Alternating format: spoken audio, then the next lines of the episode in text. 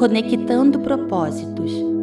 Alguns dias mais tarde, Maria foi apressadamente às terras montanhosas da Judéia, a vila onde Zacarias morava, para visitar Isabel. Quando Maria saudou a prima, o menino de Isabel saltou no seu ventre e Isabel ficou cheia do Espírito Santo.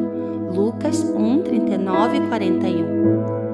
Quando se atinge a maturidade, propósitos maiores começam a ser conectados a você.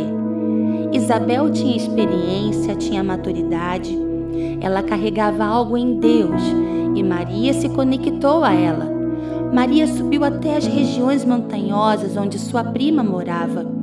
Quem gera propósitos e tem maturidade caminha em lugares altos. Aqueles que habitam em lugares altos frutificam novos propósitos em todas as estações. Não existe limites de tempo, espaço ou idade para se gerar algo novo em Deus. A condição é permanecer assentado nos lugares celestiais. Maria gerava algo maior que Isabel mas isso não impediu Maria de ser mentoreada. Quem gera um propósito no espírito entende a autoridade que o Senhor coloca sobre si.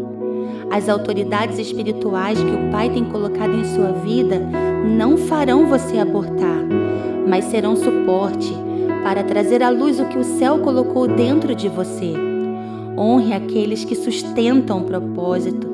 Siga aqueles que ainda continuam gerando porque o que eles carregam pode saltar e mover sobre você uma ativação nova no espírito. Quem gera está disposto a sofrer as mudanças em seu interior. Quem gera sabe que há um tempo de expansão, um tempo de ativação dentro de si. A chama e o desejo de se doar passa a ser um fogo incontrolável.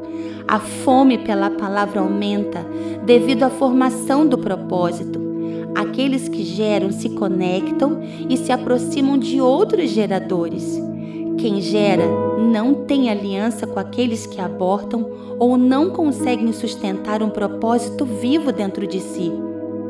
Suba, suba para lugares altos e, ainda que seja formado em você algo único, um propósito maior, deseje caminhar com aqueles que ainda geram.